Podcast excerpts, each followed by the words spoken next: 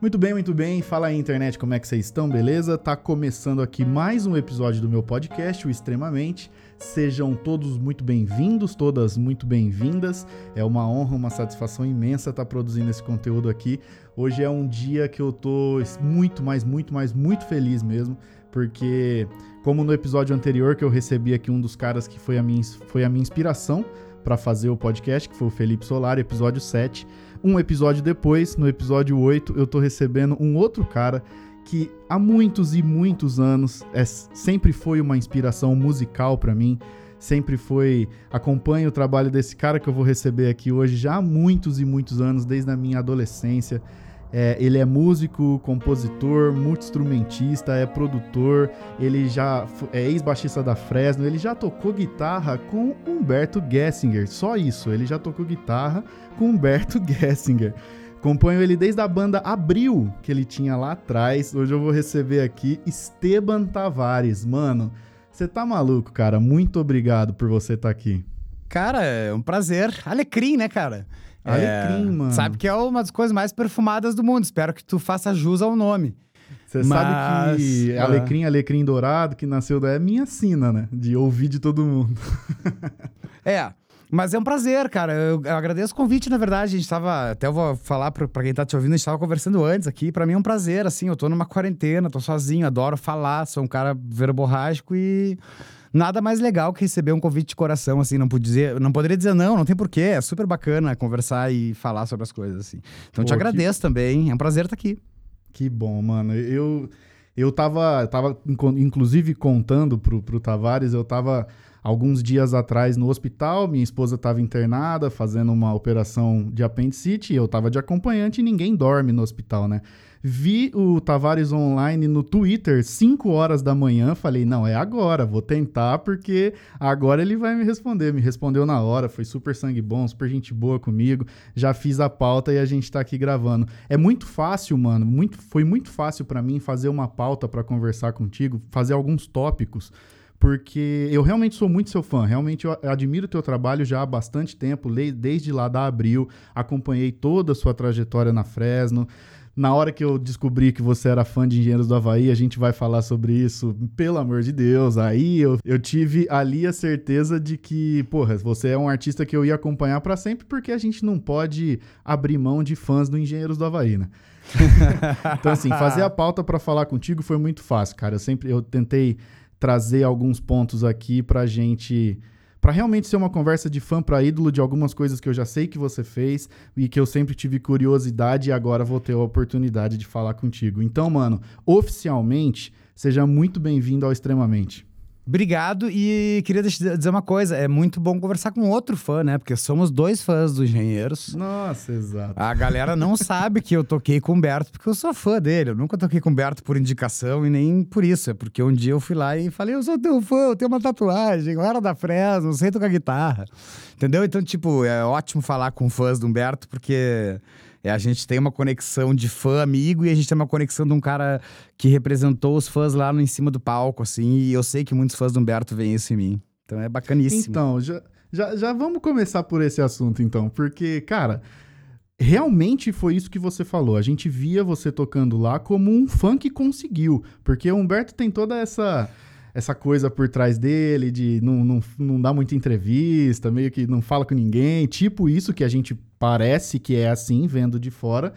E ver você lá em cima do palco, eu já conheci o teu trampo, como eu disse, mas, cara, é como se fosse o fã que conseguiu chegar. Como é que foi conhecer ele, mano? Você, eu sei lá, eu, eu não sei se eu teria estruturas para conhecer o Humberto, não, de verdade. Sabe que eu, eu, eu, eu era um pouco mais exagerado ainda do que essa frase. Porque, na ah. verdade, a oportunidade de conhecer o Humberto pintou já via gravadora que era a mesma, que era, a gente era, éramos ambos artistas da Universal. Uhum. E na gravação do Novos Horizontes acústico, é, eu fui até o show e eu tinha uma credencial para acesso total porque eu era da gravadora. A gravadora fez um lobby comigo, eu fiz um lobby com eles, pedi, falei que era muito fã e consegui esse acesso. Sei. E sabe o que eu fiz na hora? Ah.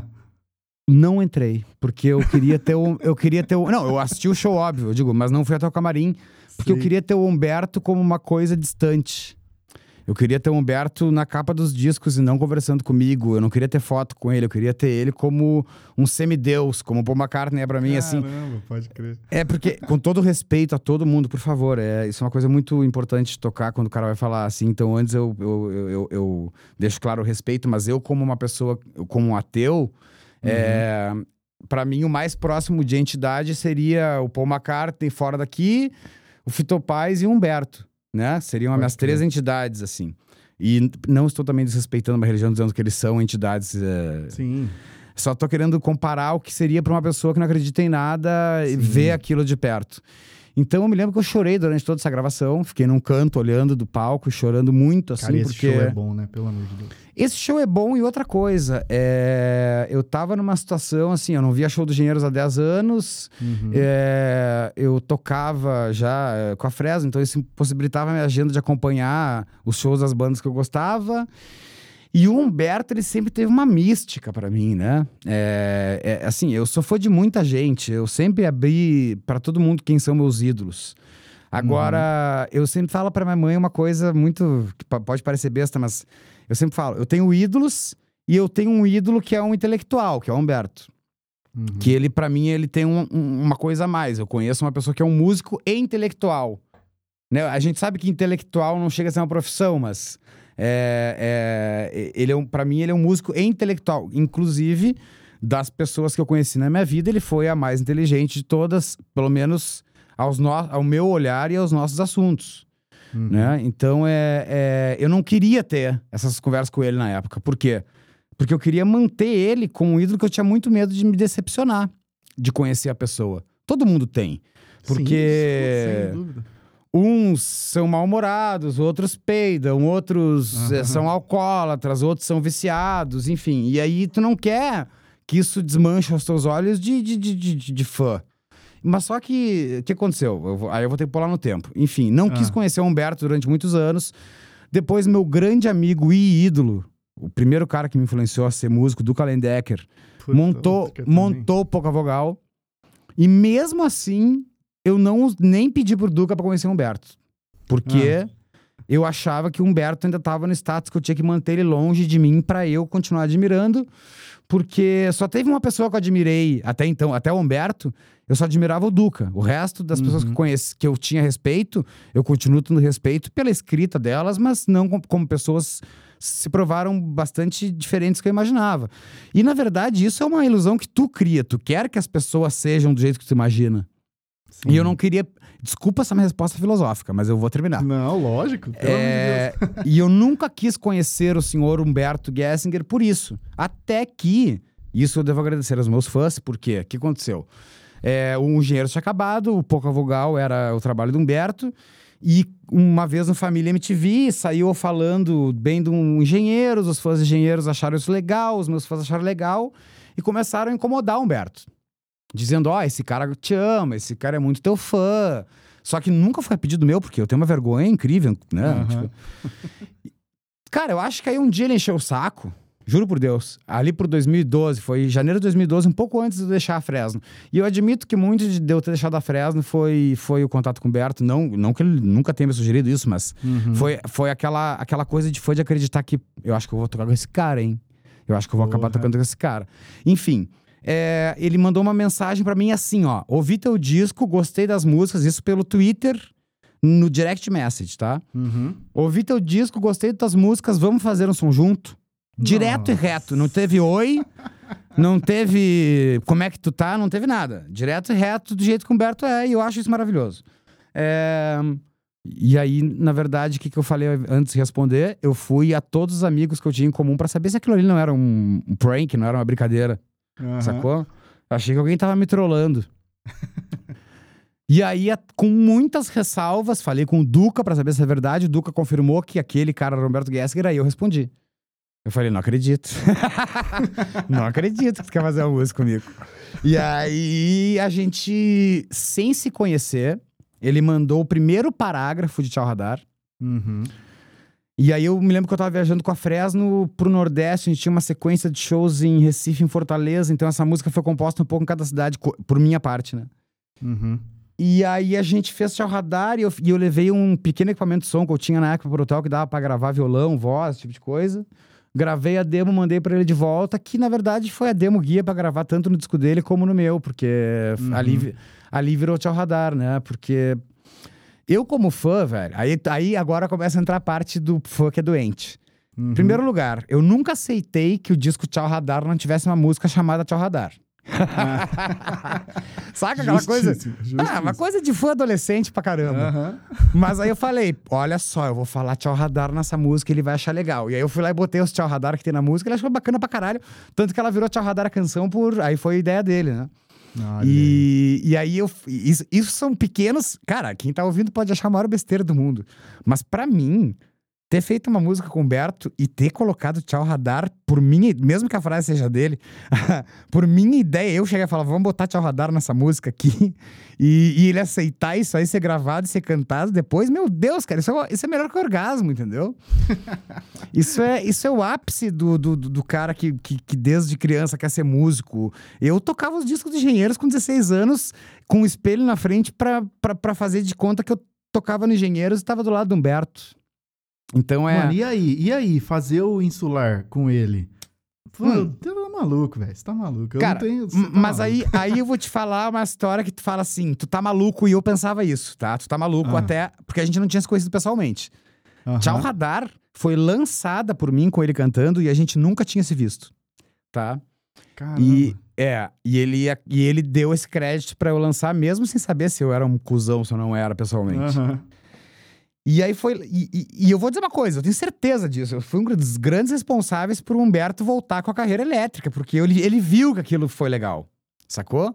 Porque, É, porque ele vinha do pouca vogal, né? Ele Não, e de, Tchau de Radar é acústico, toda né? gravada por mim. Eu gravei bateria, piano e guitarra e tinha gravado baixo, mas aí eu achei que seria uma boa ideia pedir pra ele gravar Aí o baixo. É. Sacou? Então, essa importância eu sei que eu tenho. Saca? Pô, que da De- hora, mano. de ter feito ele voltar pro rock por um instante. Agora ele voltou um pouco. Ele, ele recuou um pouco a carreira também agora de novo pra acústico, porque ele é muito interessado nisso.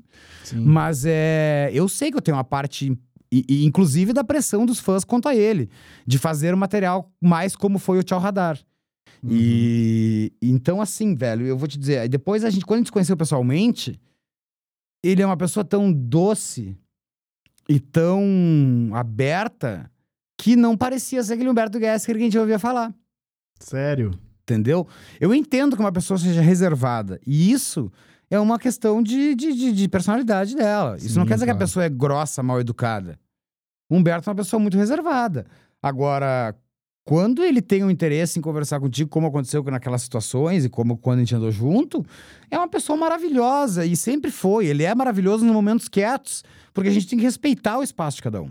Sim. Agora, confundir isso com o Humberto ser grosseiro, eu não admito, cara. Porque eu convivi três anos de estrada com ele.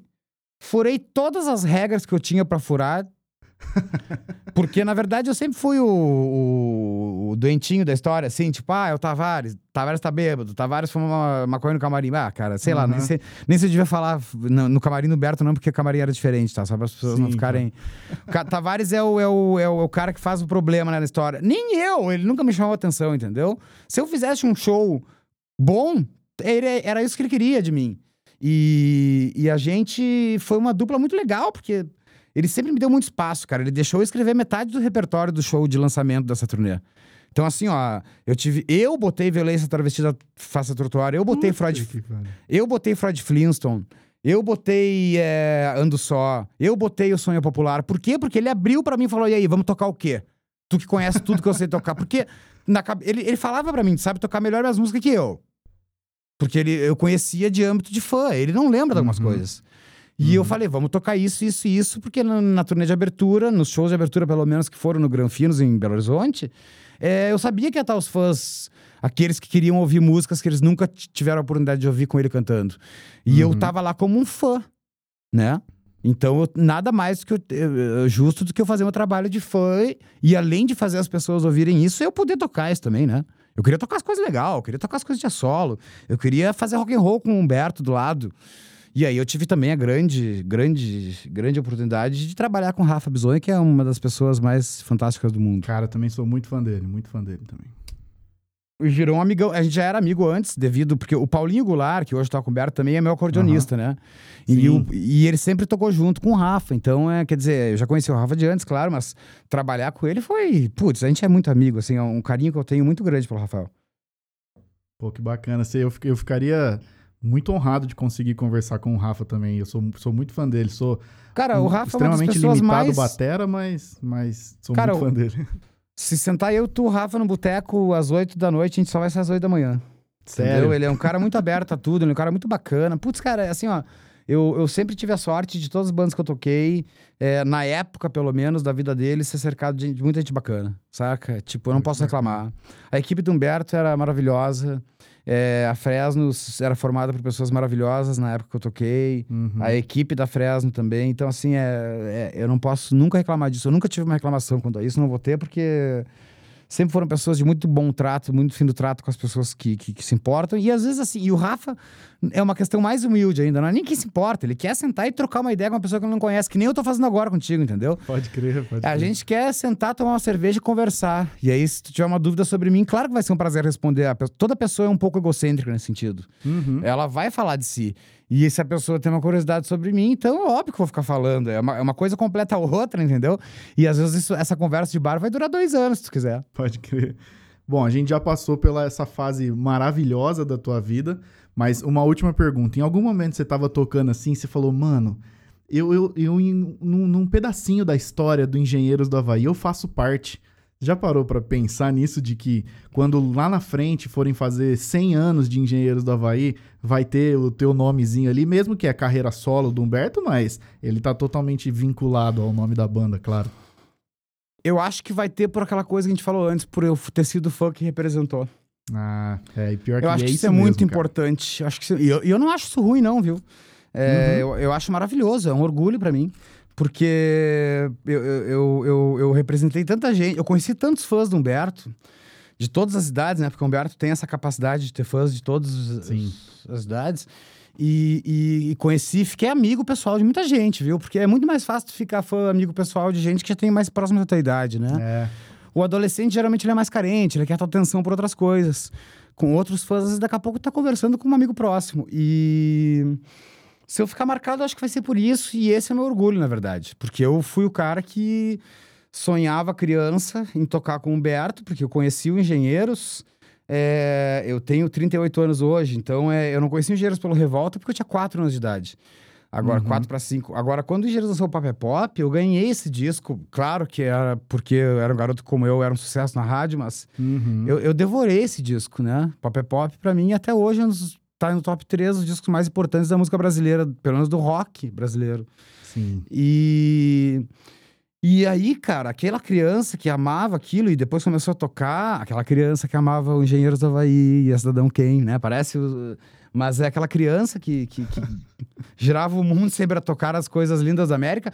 Um dia eu tava lá do lado dele, anos depois, claro, já era um adulto, Uhum. tudo, mas eu nunca consegui, durante o show do Humberto, tirar da minha cabeça a imagem da criança tocando na frente do espelho. Puta, que foda isso. E isso pra mim, cara, não é um- uma coisa de não superar. Ao contrário, eu acho que pra mim isso era uma coisa que me trazia uma alegria extrema de ficar recordando que aquele sonho virou realidade, entendeu?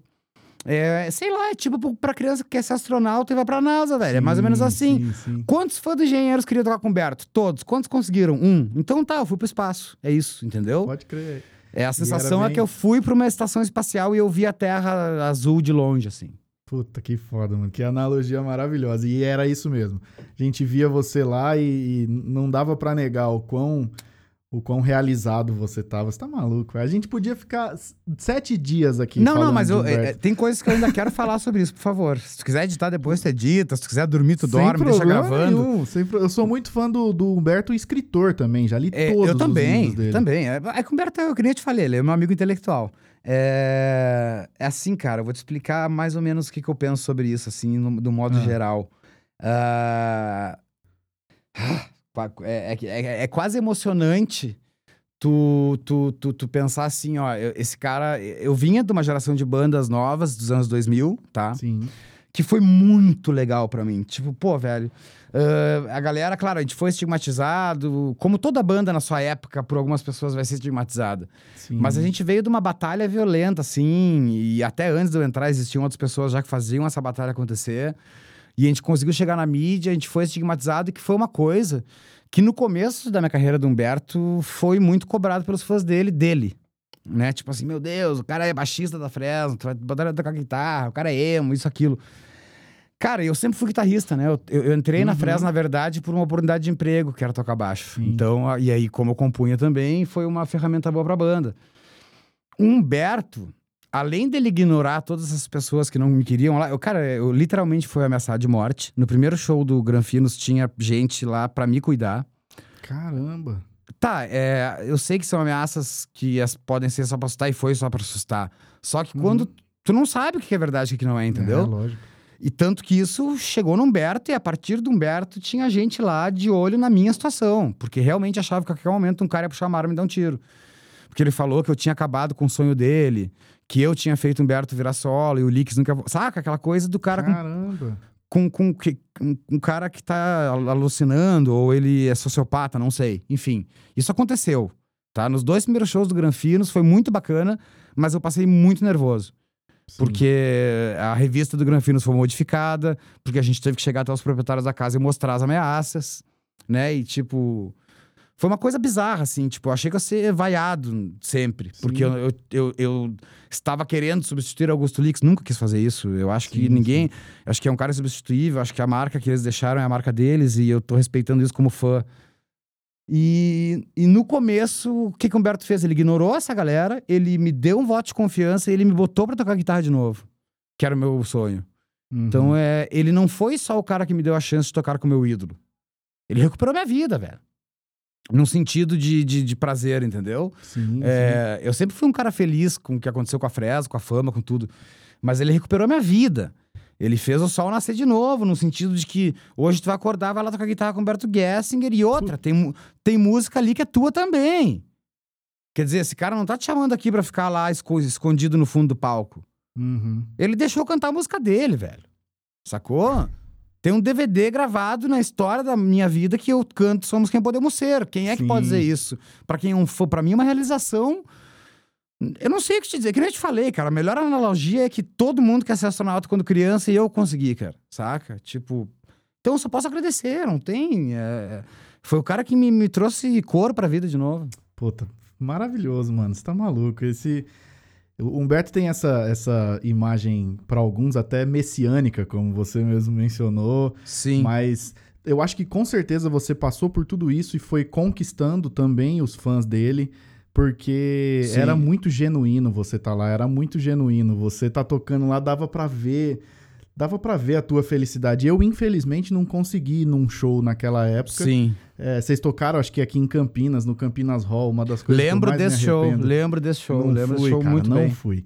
Mas enfim, é é, eu, eu- é um eu sei sem dúvida nenhuma que é um dos momentos mais maravilhosos da tua vida, da tua carreira, sem dúvida. Não, e sem contar outras coisas que eu tive a oportunidade de fazer, né? Porque como o Humberto, um artista do tamanho que ele é, a gente dividia várias vezes à noite com o Nando, com o Aham. Lulu Santos, com o Paralamas Sucesso. É, eu não tava acostumado com isso na Fresno. Eu não tava acostumado a encontrar o João Baroni no elevador dizendo que ele Puta, ficou vendo, dizendo que ele viu o meu show ontem e gostou. Porra, velho! Tá louco? tu quase desmaia, tu quase vomita no cara de nervoso, entendeu? É, é, é muito, é muito a minha cabeça. Foi muita oportunidade boa, assim. Foi muita coisa boa que aconteceu ali. Você sentiu que nessa época os teus fãs do teu trampo solo é, vieram vieram lá do, do, do Humberto também? Os caras se sentiram curiosos pra saber o que, que você fazia? Em uma parte, sim. Mas em uma Aham. parte também eles tinham muita paixão pelo fã que tocava as músicas do Humberto com o Humberto. Ah, tá. Né? entendi. E, eu não, e pra mim não tem problema. Eu nunca entrei no Humberto pra alavancar minha carreira. Sim, claro. Eu entrei no Humberto por um fanatismo bizarro que eu tenho por ele. Tanto que eu interrompi minha carreira. Eu fiquei dois anos sem fazer show. Uhum. quando eu tava com o Humberto. É um fanatismo bizarro que eu tinha por ele. É, e claro, ele, ele dava as condições financeiras ótimas pra gente. Então, tudo isso, Uhum. óbvio, porque eu sou um adulto, preciso trabalhar também, né? Não- Sim, mas é, é- Então, assim, é, eu vi que os fãs, uma hora, uma hora estavam. Alguns, né? eu Não vou nunca generalizar nada, estavam apaixonados por mim estar ali. Saca? Apaixonados pela situação de que eu Uhum. tava ali como muito fã. Porque eu tocava de camisa dos engenheiros, né, cara? Então, Aham. É aquela coisa, o cara que a mão dele direita que aparece na guitarra tem a- o, o, o símbolo do, do, do Revolta dos. Dandes, entendeu? É, é muito forte. Né? Eu me lembro que eu ficava, quando a gente tocava em lugares muito grandes que tinham os telões, às vezes eu ficava, eu tava solando e aí eu olhava pro telão e a, e a, e a câmera tava no, no, no logo do Revolta dos Dandes. Então isso marca uma pessoa que é fã também. Tá maluco. É, é, putz, esse cara é tatuado e esse cara é 20 anos mais novo. Esse cara aí, quando Longe Mais das Capitais foi lançado, ele tinha 3 anos, entendeu? Aham. É, então rolou uma paixão por essa parte da galera. Assim. Claro que, assim, ó, eu sempre falo, isso é uma piada, tá? Mas se tu Hum. entrar pegando fogo, se tu for tocar com o Humberto e tu quiser aparecer, se tu entrar pegando fogo, mesmo assim não vão te olhar. E provavelmente, provavelmente ninguém nem vai te apagar porque vai estar olhando pra ele. Aham. Entendeu? Então, assim, ó. É, é de uma pretensão horrível tu querer tocar com o Humberto e querer aparecer, entendeu? É, não tem como. O cara é uma. um- é, é ele que brilha. E não é porque a luz tá nele. Não, ele é um artista. é um tu olha pro Humberto e tu vê a arte. Entendeu? Ele é, Uhum. é um semideus. Sei lá, velho. Eu sou muito fã. Então é. é- eu nunca esperei é, ganhar os fãs do Humberto pra mim. Eu esperei a simpatia de quem gostava do Humberto, porque eu também amava o Humberto e queria que as pessoas entendessem que a gente estava ali pelo mesmo objetivo. A única diferença é que eu não estava pagando, eu estava ganhando. Mas eu também estava trabalhando. Sim, Mas sim. é, eu estaria ali do mesmo jeito na grade, tão emocionado quanto eles. E viu, mano, tem um tweet teu, acho que já bastante antigo, de quero quer juntar Duca e Humberto de novo. E o Humberto até respondeu de que o baixo é dele. Isso aí É. vai acontecer? Tem, tem alguma, Cara- alguma possibilidade disso acontecer? Eu vou te dizer assim, ó. é, o Humberto, ao contrário de mim, ele, é um cara que, ele é um cara que pensa muito, né? Eu, eu acredito que o Humberto ele deve ter um, um- ele deve ter uma cabeça que funciona numa velocidade diferente. Assim, eu acredito que o cérebro Sim. dele é tipo Blade Runner e o nosso é meio Casablanca, entendeu? sim, Tipo, sim. é, o dele tem carros voadores que levam as informações e tal, e também tem ali os, os- o, o pessoal Vortex que, ah, que é ruim e tal, e tudo isso tem que se resolver. Aham. Mas o cérebro dele é futurístico nesse, nesse sentido. Então, assim, a gente já conversou sobre mil ideias. Quando eu falei esse tweet brincando e ele respondeu, é, eu fiquei, caralho, será que eu vou conseguir fazer isso aí virar verdade? Porque, pelo amor de Deus, né? Aí o cara vai me fartar, porque, é, porque eu, eu- já sou fã do Duca de chorar vendo o Duca. Só Uhum. que, né, a- eu, pra, pra ser mais feliz ainda, a única participação que tem é eu no show do Duca que me chamou pra participar do show dele aqui em São Paulo. Então eu já tava bem louco. É, o Duca é, o- é o cara que fez tocar guitarra, não adianta, não tem, não foi o Lix, não foi ninguém, foi o Duca. Então Uhum. é, aí eu falei, caralho, só um pouquinho, se eu tocar bateria nesse trio aí, velho. Porque eu toco, eu sempre gravei as baterias dos meus discos e tal. Sim. E, e, inclusive, quase substituiu o Rafa Bisonho na turnê. Isso é muito engraçado, né? É Porque mesmo? eu já tinha saído, né? Eu saí, na verdade, depois eu vou contar minha saída, mas agora não é o. Uhum. Eu já tinha saído e, e o Rafa precisava, tinha uns compromissos. Eu acredito que a filha dele tava nascendo, uma coisa assim. Exato, a filha dele tava, tava para nascer. Uhum. Então o Humberto, gentilmente, claro, dispensou ele dos shows e me ligou pra tocar bateria. E eu fiquei, Caramba. eu fiquei tirando o DVD, porque a gente ia tocar o repertório do DVD. é, não, os shows acabaram sendo cancelados, na verdade. Mas Ah, é, é. Então, mas eu sempre tive contato com a bateria. Inclusive, é até engraçado que meus amigos me xingam, porque aqui no estúdio. é, o que eu mais investi foi em bateria, não, não em guitarra, ao, ao contrário do que o pessoal pensa, né? Porque Uhum. eu sou meio viciado em bateria, sim, mas nunca fui baterista de uma banda. Então é, é, eu pensei assim, meu Deus, nós vamos. Inclusive, trocamos vídeos de referência de como seria o projeto, de bandas que ele gostava, onde o baterista cantava, porque ele queria que eu cantasse também. Mas aí, Caramba, co- da hora. como, eu, como eu falo, a cabeça do Humberto é o Blade Runner e a nossa é o Casablanca. Então, quem sabe, nesse meio tempo, ele também tenha mudado de ideia ou não. E também vem esse caso da pandemia que as ideias acabam indo pra frente, né? Uhum, sim. Então, é, porque a ideia seria fazer um DVD com, com vários formatos. Não só o trio do Paulinho e do, e do Nando, nem só o trio do Rafa e do Rota, mas Uhum. alguns trios com o Humberto. E um desses trios, é, por minha vontade e minha insistência, seria eu, Duca e Humberto. Puta. Que Mas na verdade, aí, aí eu vou te admitir que eu tô jogando sujo porque é pra. Porque isso é pra atender aos meus desejos pessoais de Ah, fã, tá. né? Mas quem sabe eu atenderia de várias pessoas também, né? É, mas aí você zera a vida, você zera o álbum de figurinha também, né? Eu acho Tocar que. com o olha, Duca velho, e o meu o álbum. O meu álbum. Ele tá faltando. Eu me lembro que no álbum. Eu vou, eu- tá, eu vou fazer essa analogia, porque no álbum de 89 do Campeonato Brasileiro, Aham, faltava o Abel Braga, que era o técnico do meu próprio time do Inter, pra completar o álbum. aham. Assim, Mas ó. você não é Grêmio? Eu Sacanagem, tô zoando, eu Não, sei que tá não. é. Aí, cara, o, o, eu acho que pra completar meu álbum, tá faltando duas figurinhas entre aquelas 390. É, Ah. tá faltando isso acontecer. E isso é palpável. Eu não tô falando pra quem tá ouvindo ir lá incomodar o Humberto achando que o Humberto tá pensando isso em casa. Eu tô falando que Sim. isso é palpável porque eu tenho contato tanto com o Duca quanto com, com o Humberto. Hoje eu sou um adulto, eles não me veem mais como fã. Uhum. Somos três artistas. É, é palpável nesse sentido, não que nós estejamos conversando, nunca conversamos mais sobre isso, inclusive. Sim. É, e um dia, né, eu consegui tocar com o Fito Paz, aí meu álbum tá completo. Eu acho que o o Fito, o Fito Paz eu conheci, eu abri a Uhum. turnê dele no Brasil, eu, eu ia abrir a turnê dele ano passado de novo, mas aí o show foi transferido, seria transferido para abril, e aí chegou o Covid. Uhum. É, mas eu acho que tocar com ele seria aí pra completar o álbum aquele do Campeonato Brasileiro que tinha que colar com tenaz. Aquele que o álbum ficava rechonchudo porque a cola deixava o álbum torto, saca? Tipo, Aham. é isso. E agora eu fiquei curioso que você falou lá atrás. É, por que, que você saiu? Por que que...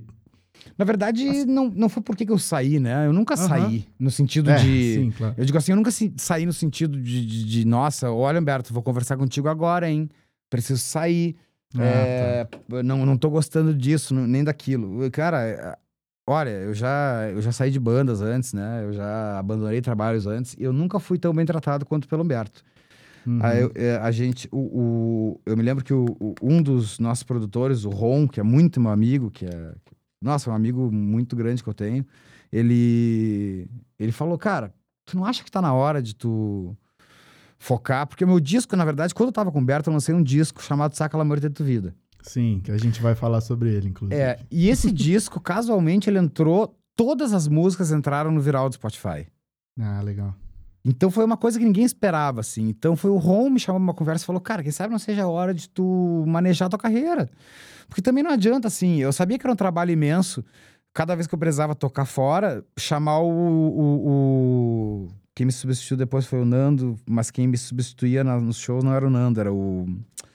Menino do, menino do DVD do Novos Horizontes, não esqueci o nome dele, o, Ah, esqueci o nome dele também. é, que tocou violão, que tinha bigodinho careca. o- Sim, sim, sim. Vá, não quero esquecer que grosseria minha, eu era fã do cara, pelo amor de Deus. Mas, é, enfim, quem, quem fazia no meu lugar era ele. Então, mas eu sabia que Uhum. isso, isso gerava um, um custo ruim para Humberto, porque tinha que pagar os ensaios. O Humberto é um cara muito certo e correto em qualquer situação. Quer dizer, tu Uhum. não vai ensaiar com o Humberto de graça, nunca. É, tu é pago por qualquer movimento, porque é uma empresa. Sim. Então, eu sabia que isso gerava um custo ruim para Humberto, que também não é agradável ter que sair para ensaiar de novo, porque o Tavares tem que fazer um show, mesmo ele me Sim. dando esse aval. Então, também eu, eu, pesei- eu tive uma autocrítica quanto a. Ah, também o Humberto me ofereceu, falando que eu podia tocar, mas ao mesmo tempo eu tava me sentindo desconfortável em ficar pedindo para sair toda hora para ir tocar. Porque tava começando a aparecer show e eu já tava na necessidade de começar a ter que fazer esses shows. Uhum. E aí a gente sentou de muito de amigo pra conversar, eu e ele. E eu falei que eu achava que. eh, A gente sentou em setembro. E eu achei Uhum. que falava que o momento seria novembro pra eu terminar legal e tudo, pra gente poder avisar a equipe e avisar todo mundo. E... Mas assim, num clima de brother, muito de brother, porque ele. Porque tem uma coisa que as pessoas precisam entender, assim, nessa minha saída, que é assim. O Humberto hoje é uma pessoa de 50 e poucos anos, que tem uma vida feita. É um Sim. cara que tem mais dinheiro disco de ouro do que eu tenho na minha vida inteira. Sim. É, eu digo só dos discos de enfeite, não tô falando nem do que ele fez. tá Uhum. certo? Então, Aham. assim, ele tem uma vida formada. Humberto hoje tem um apartamento na Suécia, lá com a Clara. E eu sou um Uhum. cara que tô correndo atrás. Então, o Humberto ele pode se aposentar a qualquer momento. E o legado Uhum. dele nunca vai morrer. Eu não tenho legado. Então, eu preciso correr atrás disso. Então, isso que é uma coisa que o Humberto sempre entendeu em mim. Ele sempre entendeu isso, que eu nunca deveria deixar o que eu tô tentando de fazer pra seguir ele. E ele sempre Uhum. pediu isso pra mim, que eu nunca abandonasse o que eu tô fazendo pra seguir ele. E então foi muito tranquilo. E eu nunca vou esquecer de uma frase que, que eu nunca vou deixar de falar, porque eu nunca vi tanta generosidade numa frase que pode parecer grosseira do jeito que eu vou falar, porque às vezes não sei me expressar.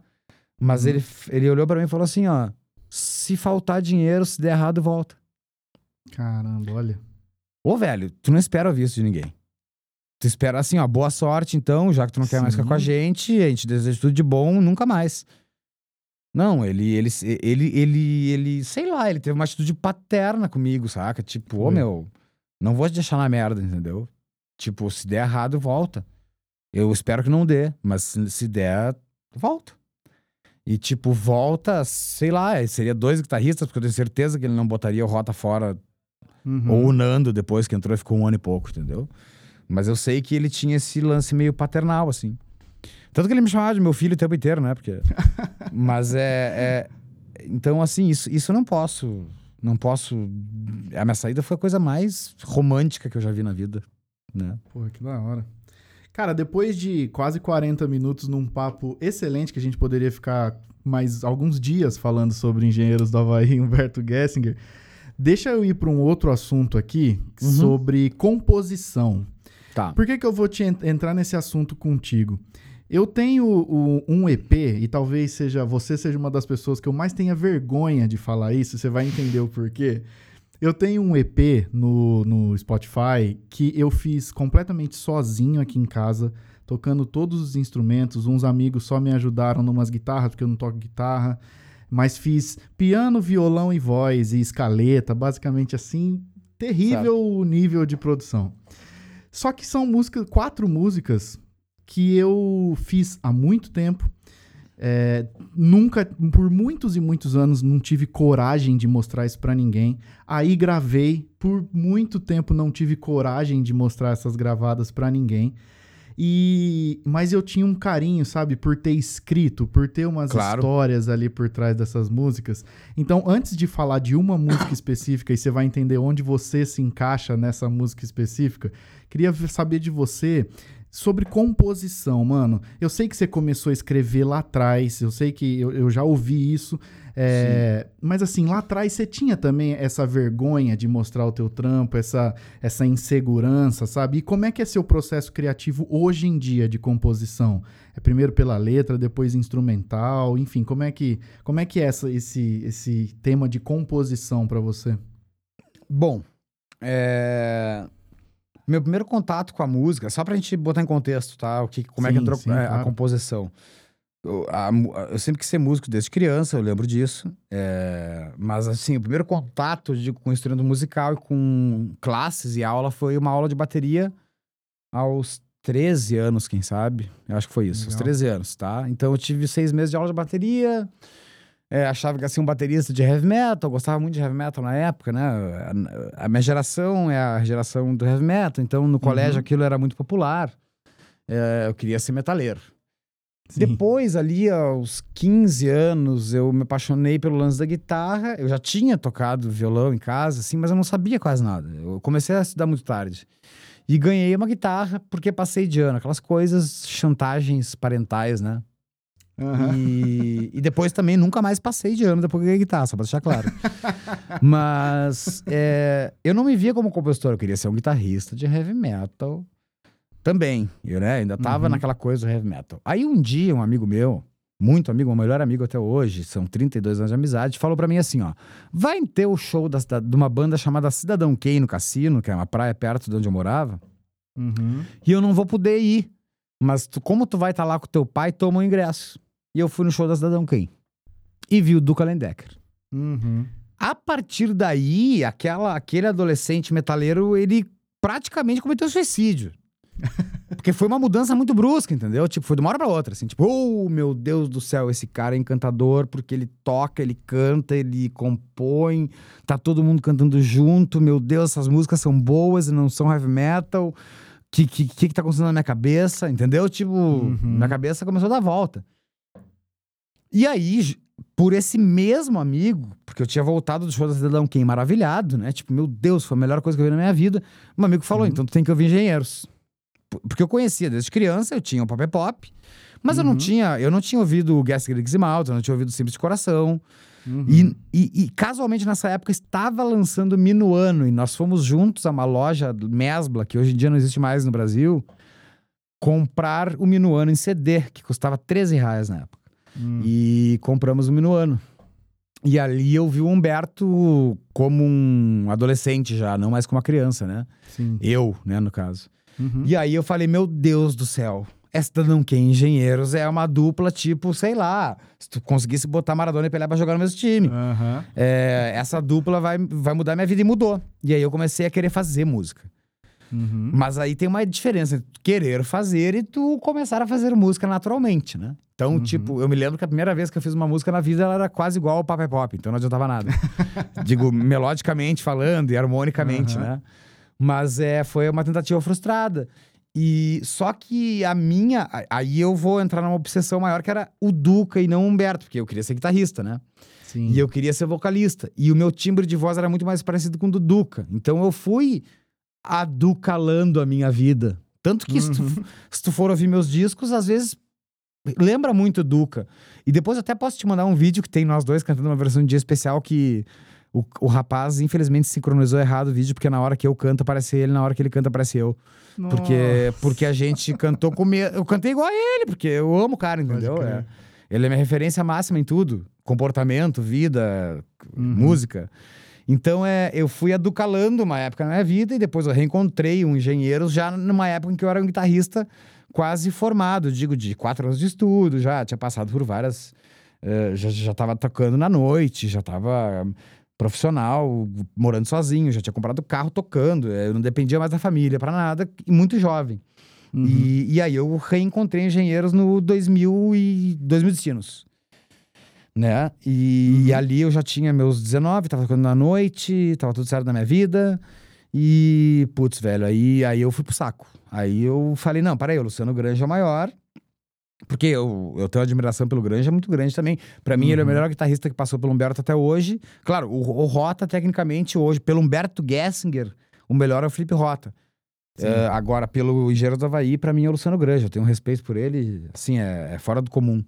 E, e, e eu ouvi aquilo, aí fui lá, peguei de novo Minuano, peguei o Tchau Radar. É...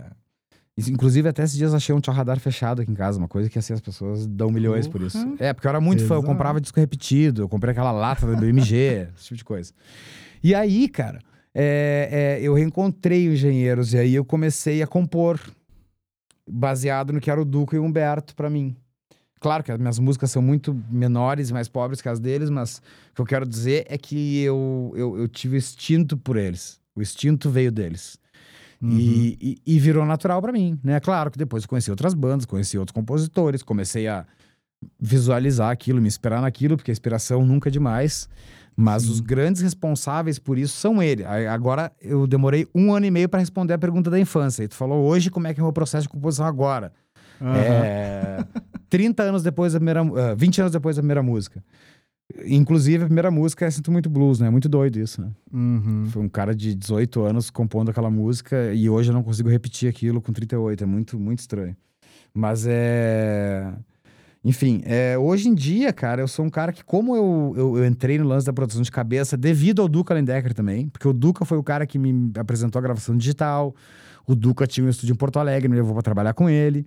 Uhum. Então, é, hoje em dia mudou muito, né? Quando, qu- quando jovem, assim, época da Abril, vamos dizer assim, eu pegava um violão, eu escre... ou escrevia uma poesia antes, depois musicava, porque eu não tinha condições de gravar as coisas na hora.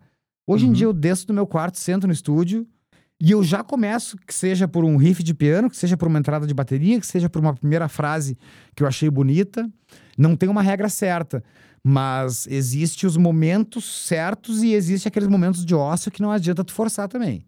Eu não sou É, então, era uma das minhas perguntas. Você passa por algum ócio, algum hiato assim criativo? e Muito. Isso te incomoda? me incomoda porque o, o, o que, que acontece? Tu acha que tu nunca vai compor de novo, né? Ah, Parece tá. que é, é como se tu tivesse perdido um membro, assim, tipo, tu acha que tudo que tu tinha pra falar, tu já falou. E aí tu nunca mais vai Sei. pegar um violão de novo e fazer uma coisa bonita como tu fez antes, mas aí daqui a pouco tu faz sem querer. Eu, é que, assim, ó, eu não, eu, eu não tô me menosprezando, por favor, tá? Isso, eu tô falando com Uhum. talento. Eu não sou produtor de canções ou de jingles. Eu não Uhum. consigo pegar uma artista que nem a Mariah Carey. Tá, Mariah Carey, é, eu tô falando dos melhores do mundo, mas enfim, tu vai entender. E falar assim, meu Deus, vou compor uma música para ela agora. Não. Ah, tá. Eu sou um cara que falo da minha vida, eu canto as minhas coisas. Eu só canto porque eu não consigo encontrar ninguém pra cantar as coisas que eu sinto. Eu não me considero um bom cantor. E, e- e eu componho pontualmente pra mim. Quando compus pros outros, a pedido, e foram bandas que eu sou muito amigo, tipo NX0, Glória, Uhum. Aí eu consegui fazer de um jeito muito rápido. Realmente eu consegui. Mas aí é porque eu não tava passando pelo meu próprio crivo. Dependia da Sei. aprovação deles, não a minha. A minha aprovação era mais chata. E, e, e às vezes, assim, a minha aprovação é chata como a- uma música como Temporal, que eu fiz no tempo que ela dura, eu fiz Uhum. ela. Eu fiz ela em quatro minutos, cinco minutos. Escrevi tudo que eu tinha pra escrever em cinco minutos e toquei. Caramba. E, ou pode ser que nem muda, que é uma música que eu demorei quatro anos pra terminar. Entendeu? Tipo, tudo depende. A, minha, meu crivo é, mui- é muito chato comigo mesmo. As palavras que eu vou usar. Eu não tô falando que eu sou um poeta, que eu sou o Chico Buarque, Uhum. que eu sou o Humberto. Mas o que eu quero dizer, às vezes, demora muito pra eu entender exatamente qual palavra usar. E eu, e eu me, me, me, me prendo muito a isso. Por isso, quem sabe também, no, no, no quesito pop, todo mundo fala que o Adios Esteban, nossa, o teu melhor disco, mas ali eu era mais desprendido dessa, dessa vaidade. Hoje eu sou um cara mais Sim. vaidoso pra escrever. Eu acho que eu tenho que escrever a coisa certa, não posso ser muito barato no que se fala de sentimento, porque eu sou um cara que, que fala de sentimentos no geral. Se tu pegar minha música. Hum, Eu não tenho músicas politizadas, mas se pegar minha música que não fala de relacionamentos entre homem e mulher ou, ou relacionamentos amorosos entre qualquer pessoa, de Uhum. qualquer sexo, é, ela fala sobre a minha personalidade, que seria carta aos interessados, que seria digital, que seriam os Uhum. tipos de músicas que também não deixa de ser uma reclama- reclamação minha em frente ao espelho. Só que esse espelho, ele é hoje em dia chamado de Spotify, internet, disco, seja lá Sim. como é que for, e, e ele é colocado numa música. Então eu falo muito de mim. En- Então, pra mim, eu tenho que. Não tem que estar passando por nada, não tem que estar mal pra compor, nem bem. É uma questão que, que, que também eu acho que às vezes é um, é um mini surto de talento que tu tem e tu tira da tua cabeça as coisas que tu acredita que é certo para aquilo funcionar. É, mas eu não consigo ter o exercício da composição como eu conheço compositores maravilhosos, maravilhosos mesmo, assim, do nível do Koala, do nível do Jeff, Uhum. que eles sentam pra fazer música e fazem. E isso eu tenho inveja, porque eu queria fazer assim também, porque eu teria lançado já uns 10 discos. Sim. Bom, ó, eu, eu vou te explicar então por que, que eu trouxe esse tema e Uhum. por que, que eu te con- contextualizei com o meu vergonhoso EP. é o seguinte, meu EP, ele, ele se chama, primeiramente, I Don't Know How to Make Happy Music. E eu É, queria eu muito também que- não sei. Exato. Eu queria muito que você falasse sobre isso, sobre, pô, fazer música triste. Eu não sei. E esse foi o nome mais sincero que eu tive, que eu pensei em dar pra essas quatro músicas Perfeito, que depois de muito perfeito. tempo eu tive coragem de lançar.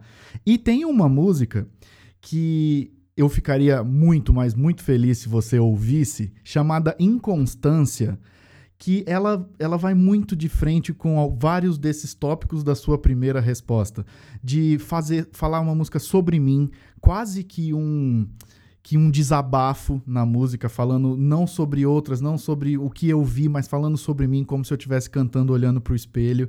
E, e tem dois amigos meus que falam muito que essa música. Pô, se eu, se eu ouvisse essa música com o Tavares tocando, tem, tem cara de música do Tavares. Eu ouço isso de alguns amigos meus, mas porque tem muito isso, cara. O meu IP inteiro e tudo que eu faço bem limitado, mas musicalmente falando, Não, mas eu faço questão eu, de ouvir, por favor. Eu faço questão consigo de ouvir. fazer música feliz. Eu não consigo. E, e eu sei que você é um dos maiores representantes da música triste. Claro, e e cara, queria vou- muito falar com você sobre isso. Como é Não, que eu é, faço velho? Eu não, questão não, de não ouvir- consigo, mano. Eu faço questão de ouvir tuas músicas, óbvio. E, e assim, cara, eu acho que a gente tem que só ter muito cuidado na hora de falar música feliz e triste, só por um Uhum. motivo. Depois de um certo tempo, é, tendo contato com fãs e, e sendo um representante underground dessa coisa do sofrimento, que não é bem o que eu quero passar, porque na verdade, cara, eu acho que passar sofrimento não é uma boa energia. Sim. Eu passo mais são questões pessoais. Tudo bem, eu sei que eu tenho música egoísta. Eu sei que eu sou um músico egoísta no sentido de que se tu pegar 95% das minhas músicas, em algum momento ela vai falar eu. Hum, Entendeu? Eu acho, eu fiz, eu perdi. É, ela fala sobre mim. Mas é, eu acho que a gente não deve glamorizar o estado depressivo. São, entendeu? São coisas diferentes. sim, claro. É, como faziam bandas no começo lá, do emo e tal, que eu não vou citar nomes também para não arrumar inimigo. Mas Uhum. é, é, eu acho que glamorizar o estado depressivo, não. Agora, levantar e questionar isso é, é uma coisa ah, válida, válida pra caralho. E outra, é, eu tô chegando no momento agora, eu não sei se tu ouviu o temporal. É. Ouvi, claro. Por mais que ela seja triste, ela é um convite de libertação dessa tristeza. É, por mais que seja triste de harmonia, de melodia, e por mais que ela seja uma letra pesada, ela é um convite pra se libertar da tristeza, pra fugir disso. Uhum. Não deixa de ser triste, óbvio, faz parte das minhas músicas, é isso, né? A tristeza faz parte da minha música. Mas eu Uhum. tô vendo já as coisas com outros olhos, assim. Eu tô vendo que eu posso, claro, fazer música triste, porque eu acho bonito música triste. Isso que me faz fazer isso. Eu acho, eu, eu vejo Uhum. beleza na música triste, porque as suposições de acorde, tudo isso me. me hum, olha que, que ironia, mas me alegram no sentido da Uhum. endorfina. É, a tristeza declamada da poesia da música me alegra no sentido da endorfina também. Então é, eu vou continuar fazendo isso. Eu para mim o drama ele é presente e ele não é proibido. O drama sempre teve. O drama é é parte, né? É parte do, do, do- do teatro pré-socrático, sei lá. É, Então, assim, a gente representa o drama. Tem gente que representa a comédia. Agora, nessa idade que eu tô, eu já tô mais projetando o drama, mas no sentido não de superação pessoal, porque eu não trabalho com autoajuda. Eu eh, não, acho até meio cretino, mas um convite à libertação dessa, dessa amarra que é a tristeza. Mesmo que seja contado de um jeito triste, porque é isso que eu te Sim. falei leva a minha endorfina a mil. É o que me faz feliz ouvindo música. Mas é, é, eu acho que aquela coisa do Tavares pidão chorão, do José Esteban, o Tavares pidão. Eu odeio falar em terceira pessoa, foi sem querer. Isso eu Ah. não quis dizer o Pelé. Tá, eu, não edita isso, tá? Porque eu quero deixar claro Tá que eu odeio bom. isso. Mas acho que o compositor, aquele compositor do disco 1 e 2, ele não, não é tão pidão quanto agora. Agora eu sou um cara que, que, que analisei muito mais a minha vida, que acho que também chorar por. Não, não que eu seja um chorão também, mas digo, tu reclamar disso nas tuas músicas e tu ver o só ao teu lado não é o mais interessante. Uhum. E tu também vê a tristeza como um preâmbulo de felicidade. Porque uma hora tudo passa. E uma hora só nasce de novo. Entendeu? Ninguém, ninguém vai ser triste a vida inteira nem feliz. Isso, essa fórmula não existe. A gente não vai encontrar na psiquiatria, a gente não vai encontrar na psicologia, a gente não vai encontrar na ciência nenhuma. É, essa fórmula ela é, ela é- não é linear. Conforme a vida vai passando, ela vai acontecendo. E tanto que tem gente que fala assim, mas eu me recuperei ouvindo a tua música. Eu fico pensando, mas como tu te recuperou ouvindo a música se a música é tão triste? Uhum. E fala sobre coisas que não deram certo. Como é que tu conseguiu te recuperar? Na verdade, não foi a música que recuperou, na verdade, a pessoa estava passando por um momento muito triste. Ela foi atrás de alguma coisa triste para concordar com os sentimentos dela. Sim. E no momento que aquilo concorda com os sentimentos dela, gera uma felicidade. Eu sei que é uma coisa muito doida de falar, filosófica, Uhum. mas ao, ao momento que ela encontra alguma coisa que concorda com os sentimentos dela, ela tem uma sensação de anestesia. E isso acontece comigo, porque eu ouço música triste também. E eu sou um cara que Sim. sou triste, sou feliz, eu passo por mesmos problemas de todo mundo. Então é, é, é como se fosse um remédio pra alma, cara. Cara, e aí entrando no, no disco que eu, enquanto fã, considero a sua sinfonia até Hum. hoje, que você já fez. E a gente, eu, eu preciso falar com você, não poderia perder a oportunidade de falar contigo sobre uma música específica desse álbum. Por isso que eu trouxe o assunto sobre escrever sobre Sim. músicas tristes antes, que é o Saca la Muerte de Tu Vida. E esse, esse disco tem cartas aos, a- Carta aos Desinteressados, esse disco tem Me Sinto Humano, esse disco tem Cigarros e Capitais, que são todas músicas maravilhosas mesmo. Mas pra mim, Felipe Alecrim, esse disco tem Chacareira da Saudade. Que, que alegria Cara, isso.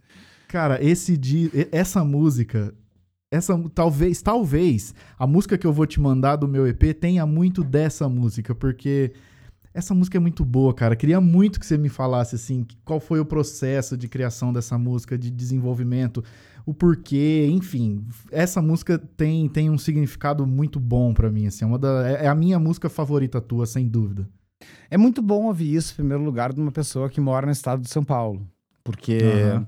a chacareira é um ritmo chileno que tomou, pós, tomou muita repercussão na Argentina.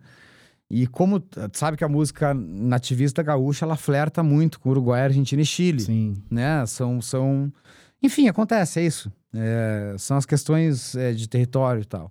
Então a chacareira, o ritmo chacareira, por isso que eu fiz questão de gravar outra versão dela no mesmo disco. Sim. Era só para deixar claro que aquilo era uma coisa conhecida, era um ritmo e tal, e não era só uma, um nome estranho.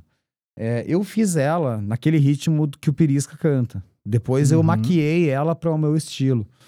É, eu tava numa época que eu tava estudando chacareira muito a fundo. Eu tava assistindo documentários, eu tava conversando muito com o Rafa Bisonho, porque o Rafa Bisonho uhum. é um uhum. entendedor de ritmos latinos do primeiro nível. É um cara que poderia ser, ser mestre nisso e dar aula sobre isso. Porque é um cara que já viajou também a América Latina atrás desses ritmos para comprar instrumentos, coisas do gênero. E eu, e, e, claro que conhecia a chacareira como gaúcho desde criança, mas é, uhum. naquele momento também eu estava muito, ainda estou muito, mas né, era um, um, momento de muito envolvimento meu com a cena da música gaúcha e eu fui uhum. estranhamente vindo de uma cena emo muito aceito na música gaúcha por provar que eu fui um cara que fui criado ouvindo música gaúcha e, e tive que provar para esses caras isso. E eu falei, eu vou fazer uma chacareira.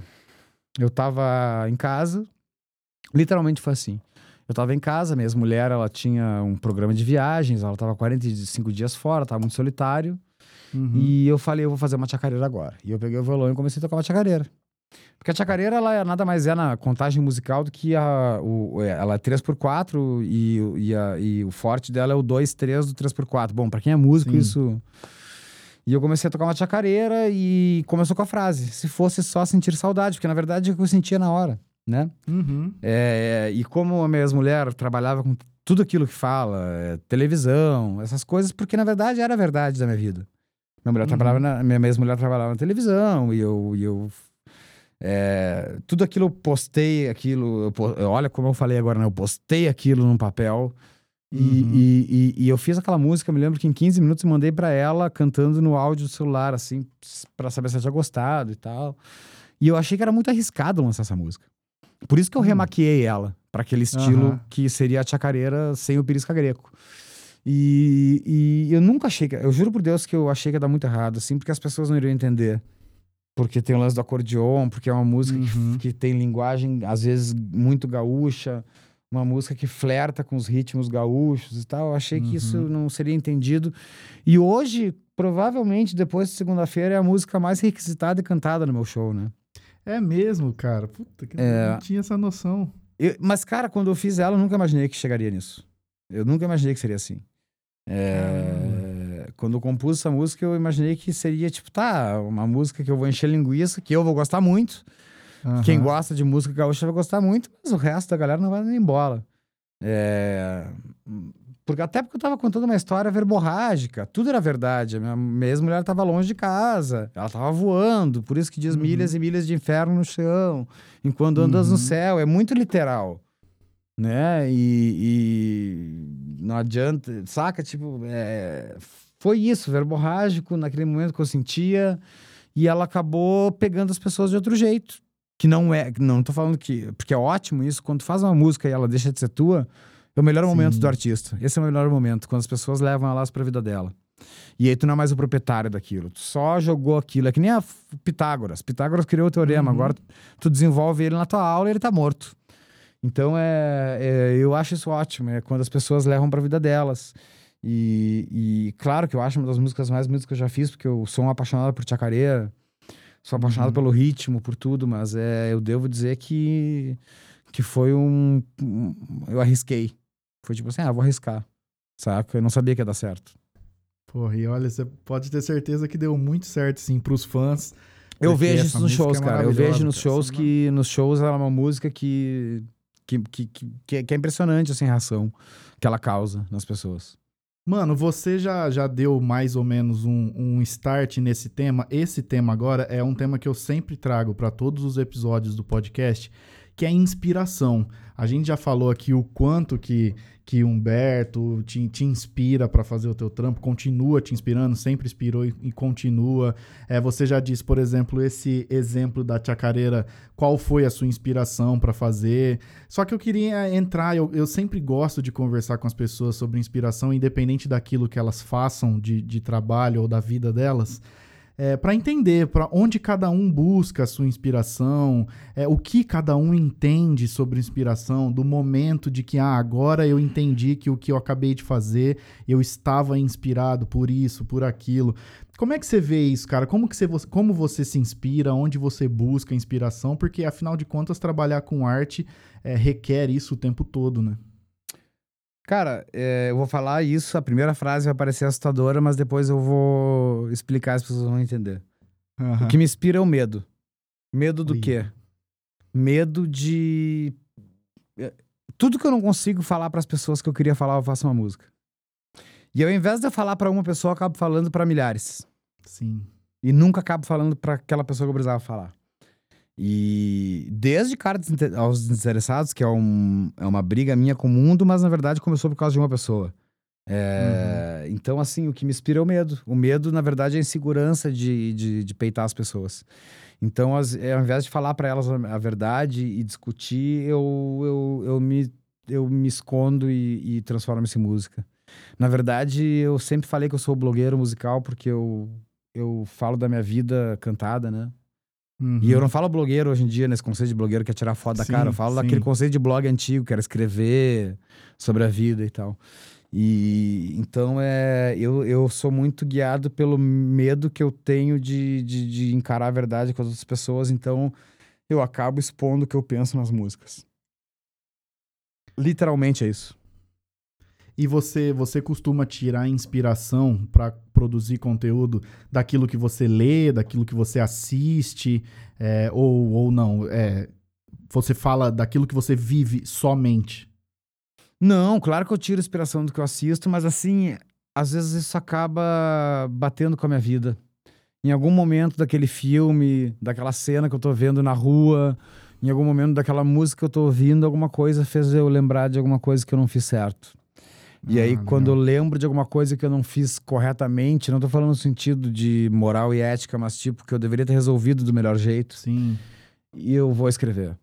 Então, é sim, o filme me leva a escrever, a literatura me leva a escrever, mas exatamente naquele momento que ela bate na minha vida.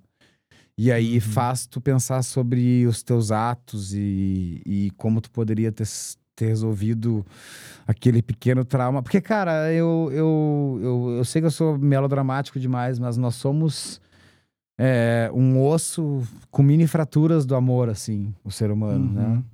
Eu acredito que a gente vai a cada relacionamento tendo um vaso quebrado e colando mais um pedaço. E, e uma hora a gente já tá todo colado e cheio de sentimentos. E, e, e às vezes a gente se pega à noite pensando o que a gente poderia ter feito de melhor na nossa vida para que aquilo não acontecesse, para que não passasse pela tristeza, pelo luto, pelo trauma e tudo isso aí. Então Pô, é, é. E eu acho que eu sou esse vaso quebrado, colado mil vezes com o Super Bonder. Então, cada vez que eu ler alguma coisa, ou assistir alguma coisa, ou ouvir alguma coisa que vai fazer esse vaso tremer, porque ele, porque aconteceu alguma coisa em mim, é aí que eu vou tirar a inspiração.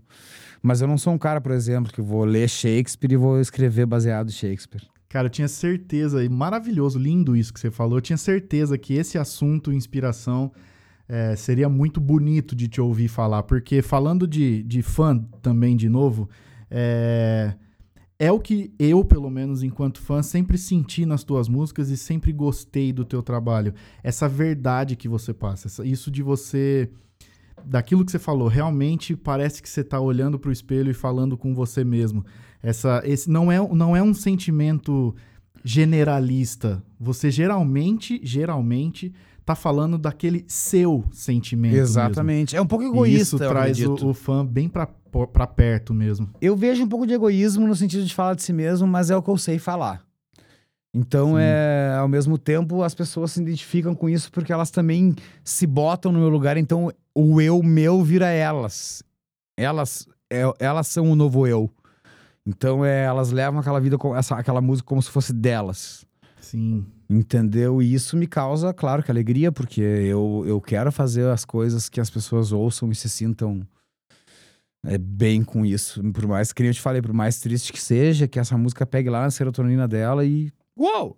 Esse cara me fez Sim. pensar e tal. É, e é isso. Claro que, que agora eu caí, tipo, no último, no último EP eu, eu fiz digital, que é uma visão Uhum. minha que eu tenho sobre esse novo mundo. Eu posso estar errado. E eu vou ser julgado por isso se eu tiver. Agora, é uma visão que eu tenho sobre essa superficialidade, que é as coisas hoje em dia, como é supérfluo. E... Tudo bem, eu sei que toda geração reclama que a, outra, que a nova é supérflua. Eu sei disso. Quem Sim, sabe eu esteja sim. virando um velho reclamão também. Mas, entendeu? Eu não posso deixar de falar o que eu tô pensando ali, sentindo. E se aquilo conectar com a música, putz, aí é um prato cheio pra eu falar mesmo, sacou? Não tem como negar isso. Maravilha. Mano, pra gente já encaminhar pra última parte do podcast, eu já tô, a gente já tá com um pouco mais de uma hora de papo. Eu queria saber três coisas de você. A primeira, eu já ouvi você falando que não várias vezes. Mas eu, cara, eu sou, eu queria muito que isso acontecesse um dia, por isso que eu vou Ah. aqui tentar fazer o papel do- dos vários fãs que, que também sei que querem. Sim. O Tavares, escritor. Como que você nunca lançou um livro? Cara, é mano? que, eu, é que eu sempre falo com você escrever, eu literalmente não sei, assim, eu acho que ah, tem gente que es- estuda muito, trabalha muito sério pra escrever, e isso é uma profissão muito séria pra tu chegar Sim. e passar de um simples poeta de músicas simples pra tu querer bancar de escritor. Eu acho que poucas pessoas podem fazer isso. Uhum. Não que eu não tenha tentado escrever, eu já tentei várias vezes. Mas é, eu me vejo como um cara limitado e eu não acho isso um defeito. Eu, sou um, eu, me, eu me vejo bem como músico, eu me sinto feliz quanto a isso. É claro que o, sonho de qualquer pessoa é tu poder ter um livro um dia editado, porque tu teve uma super ideia, escreveu coisas maravilhosas, mas infelizmente é, eu não sou esse cara. Eu sou esse cara Sim. muito que fala de si mesmo. Quem sabe um dia eu lanço um livro mascarando a minha própria vida. Sim. Pode ser, entendeu? Falando, ficcionando a minha própria vida. Como fez de um jeito muito inteligente o Duca, no caso da esquina. Uhum.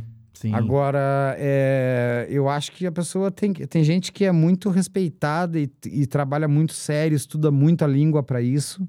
Pra tu chegar e escrever e ter que chamar um revisor pra limpar tua barra. Sim, sim. Eu, eu, eu acho que, que tudo na vida tem que ser levado com seriedade.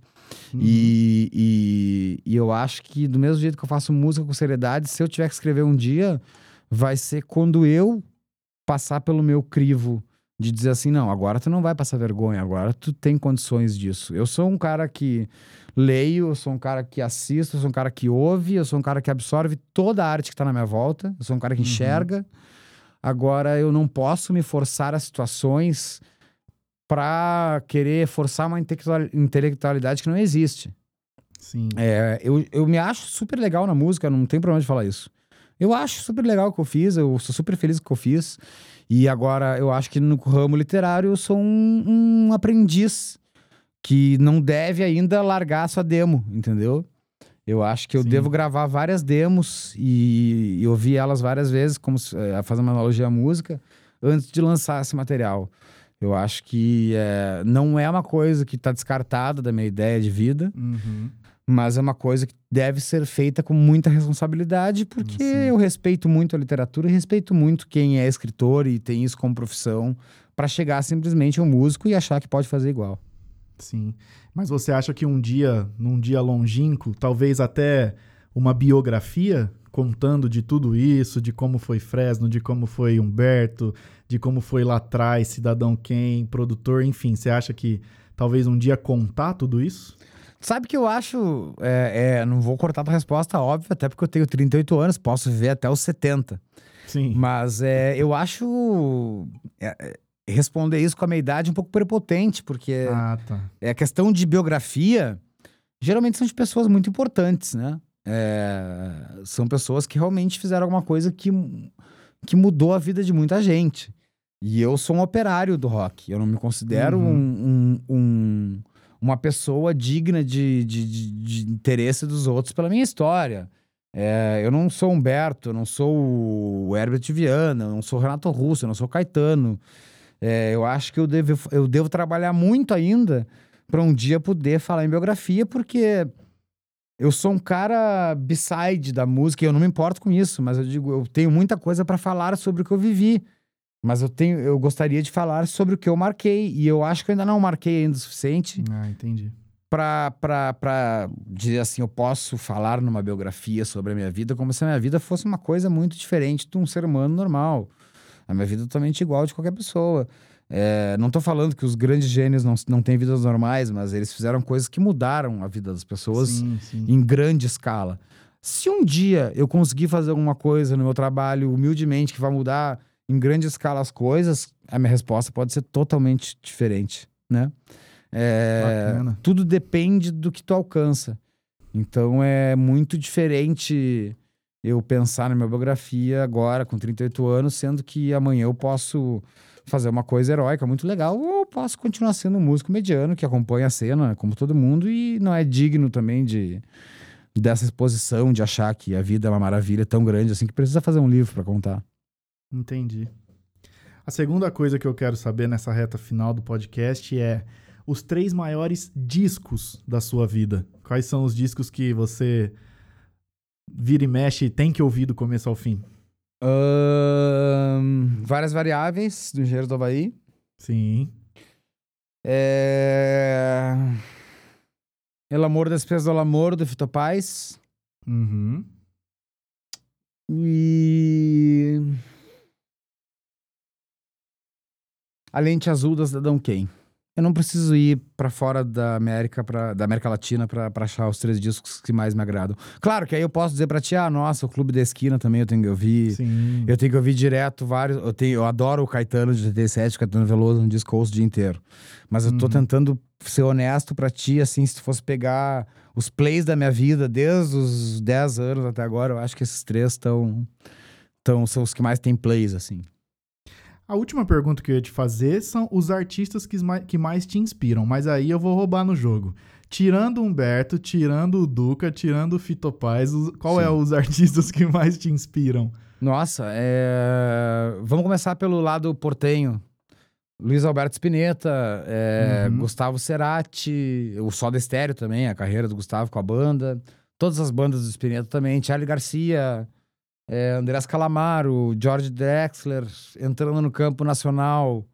É, claro que o Duca é Humberto, óbvio, mas é, é Herbert Viana, é, Nando Reis, um gênio. Ah, Lulu Santos, um gênio. É, Milton Nascimento, um gênio. Loborges, um gênio. Ah, Chico, o maior de todos, Uhum. é, no sentido literário, no sentido da palavra. É, cara, até o Freud, que é hoje em dia um rapper. Sério, até o Freud, Sim, que é um rapper sim. hoje em dia, ele me impressiona. Porque ele sabe falar as coisas, né? De um jeito urbano, mas ele tem muita Uhum. poesia naquilo. Então, assim, eu sou totalmente aberto. Eu acho que composição é uma das coisas mais bonitas do ser humano. É, Então, tu não pode fechar os olhos para o que é novo, né? Olha, a banda Zimbra, por exemplo, né? Uma banda que eu Sim. tive a oportunidade de produzir. O Bola é um grande compositor, é um cara que me impressiona cada vez. Cada vez eu me emociono com ele. Então, é, eu admiro muita gente, cara. É, é, eu sou um aprendiz de todos eles. E, e vou dizer que. Que é um exemplo muito besta agora. Tu vai dizer, meu Deus, não acredito, Tavares. Eu sou um cara que passa o dia inteiro ouvindo Boy Pablo.